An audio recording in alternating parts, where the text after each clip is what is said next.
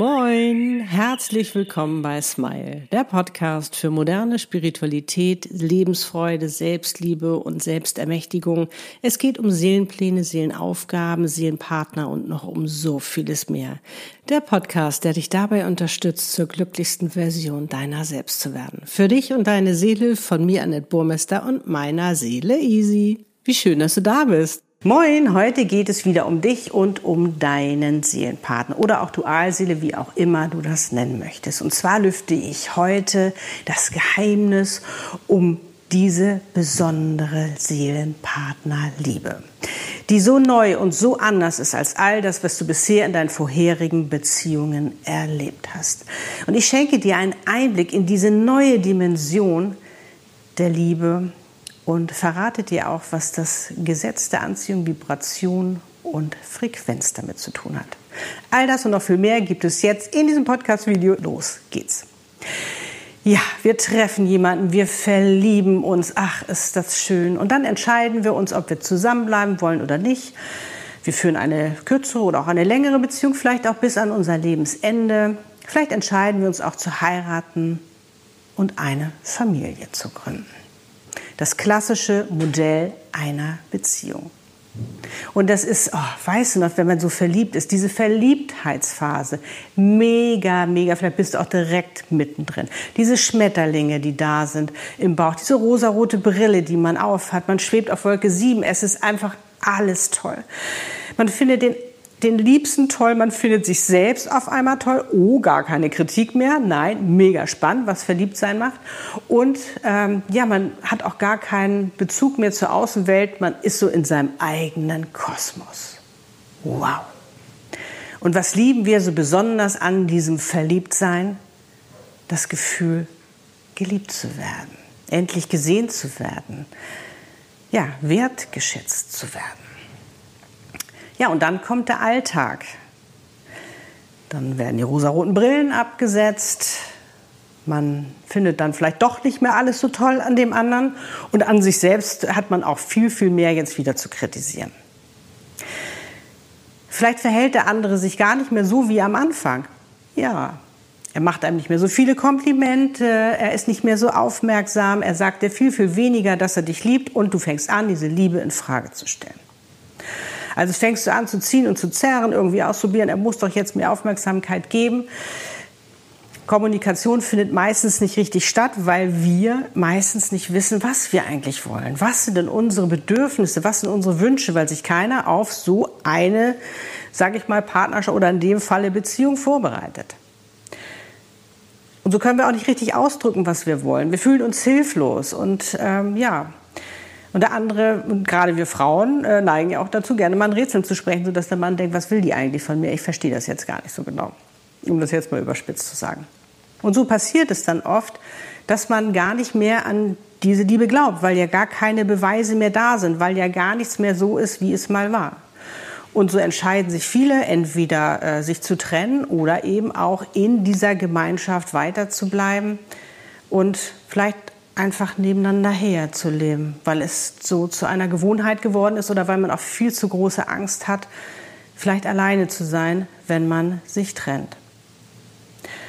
Und diese Liebe wird immer weniger, immer weniger, immer weniger, immer weniger, bis sie irgendwann gar nicht mehr so richtig da ist das klassische Modell einer Beziehung, wo man gerne zerrt und zieht, wo man gerne den anderen verantwortlich macht dafür, wie es einem geht, wo man gerne einfordert, aber hier, du musst mich doch lieben, gib mir doch diese Liebe, ich möchte doch dieses Gefühl unbedingt spüren.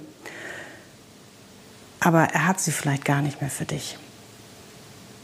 Oder er hat sie noch für dich, aber er will es nicht ständig beweisen und umgekehrt.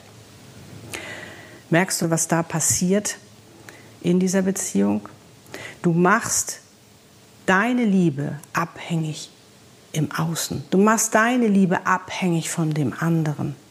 Und das kann nicht gut gehen.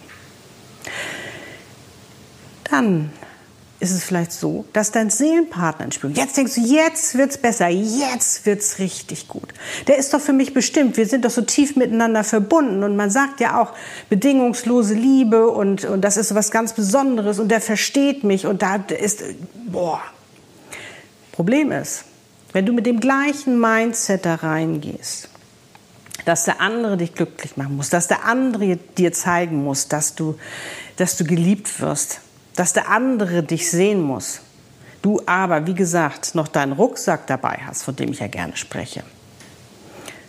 All das, diese ganzen negativen Erfahrungen von klein auf an, die du erlebt hast, wie es halt eben auch sein soll, wie eine Beziehung laufen soll, mit deinen ganzen schmerzhaften Erfahrungen auch, mit deinen ganzen Verletzungen, gehst du da rein und erhoffst irgendwie, dass ein Wunder passiert.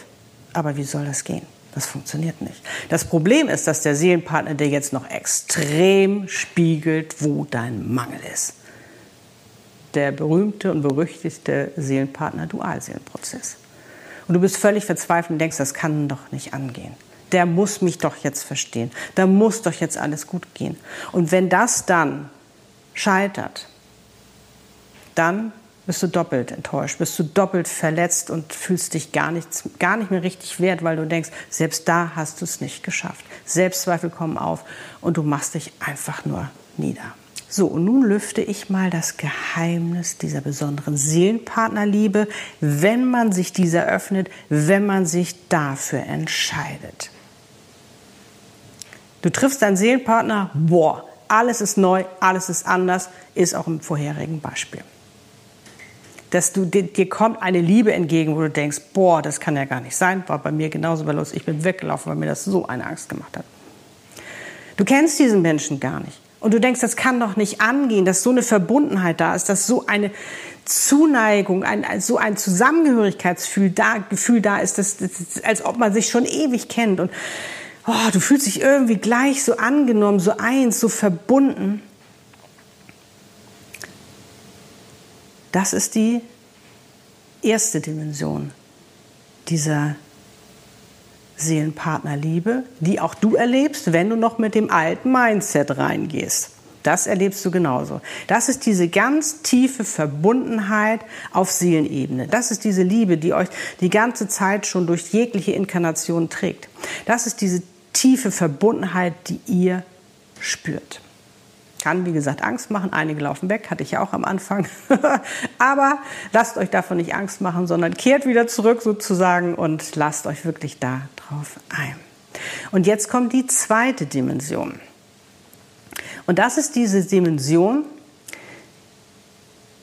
dass du für dich, wenn du dich darauf einlässt, deine Urliebe wieder entdeckst so nenne ich sie, das ist deine Seelenliebe. Das ist diese Liebe, mit der du auf die Welt gekommen bist, denn du bist Liebe. Das ist diese Urliebe, die wir als Kinder hatten, als wir noch ganz, ganz klein waren. Wir hatten diese Verbundenheit noch mit unserer Seele. Wir sind voller Neugierde auf diese Welt gekommen und boah, fanden wir das alles toll und uns und boah. Und dann haben sie uns erzählt, dass wir uns schützen müssen. Sie haben uns auch gezeigt, wann man uns lieb hat oder nicht. Und da wir natürlich als kleine Babys oder als kleine Kinder so abhängig waren von der Fürsorge und auch von der Liebe von unseren Eltern, haben jetzt immer mehr verbogen, immer mehr von unserer eigenen Wahrheit entfernt und immer mehr diese Seelenangebundenheit letztendlich verloren. In dem Sinne, sie ist ja nicht weggegangen, aber wir haben sie so ein bisschen verschüttet. Und das darfst du jetzt wieder leben. Diese Urliebe, die darfst du jetzt wieder für dich entdecken. Und das Spannende ist, dass der Seelenpartner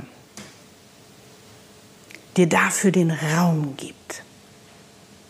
Und darum predige ich auch immer Selbstliebe, Selbstliebe, Selbstliebe. Denn mit deiner Selbstliebe erwächst und erblühst du wieder diese Urliebe, deine Liebe, dass du für dich erkennst, dass du Liebe bist das heißt, du brauchst sie gar nicht mehr einfordern vom anderen, das Gefühl, dass du geliebt wirst.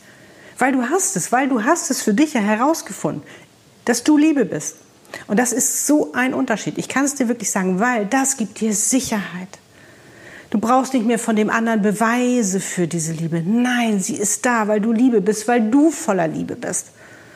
Und du betrachtest, auch wenn du voller Liebe bist, wenn du das für dich wieder erkannt hast, hast du schon mal mit deinem Herzen geschaut? wie auf einmal alles anders aussieht, wie du nicht mehr anfängst, an den anderen Dingen rumzunörgeln oder an deinem Umfeld oder an dem anderen oder an deinem Partner. Nein, da bist du bei dir. Da hast du diese innere Sicherheit, dieses innere Vertrauen. Und du brauchst nicht mehr um Liebe zu betteln oder irgendwas zu tun, damit du dieses Gefühl wieder spürst, weil du spürst es die ganze Zeit. Ist das nicht ein Wahnsinn?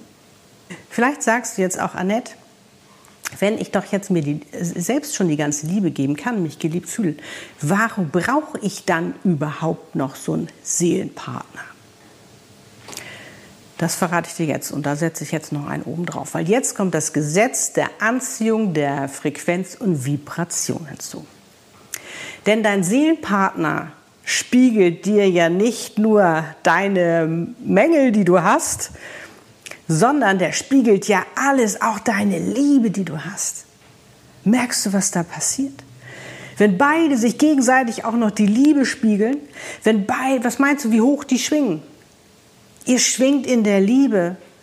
Und diese Schwingungen, kannst du dir vorstellen, was das noch für viel mehr, das, das, das ist eine Dimension, die auf einmal die Liebe einnimmt, das ist der Wahnsinn. Es ist kaum in Worte zu fassen, weil du es erlebt haben musst, damit du, wenn du das erlebt hast, schreib mal bitte in die Kommentare, yes, ich weiß ganz genau, was du meinst. Das ist der Wahnsinn. Und was noch so besonders daran ist, wie gesagt, diese Liebe weitet sich immer aus und breitet sich immer aus und ihr schwingt immer höher und schwingt immer höher und ihr habt den Regler und ihr könnt ihn immer höher drehen oder manchmal vielleicht auch, wir wollen mal ein bisschen, hm. aber diese Liebe ist lebendig. Die wird nicht weniger, die wird mehr, die darf wachsen und reifen, die darf sich ausleben, austoben.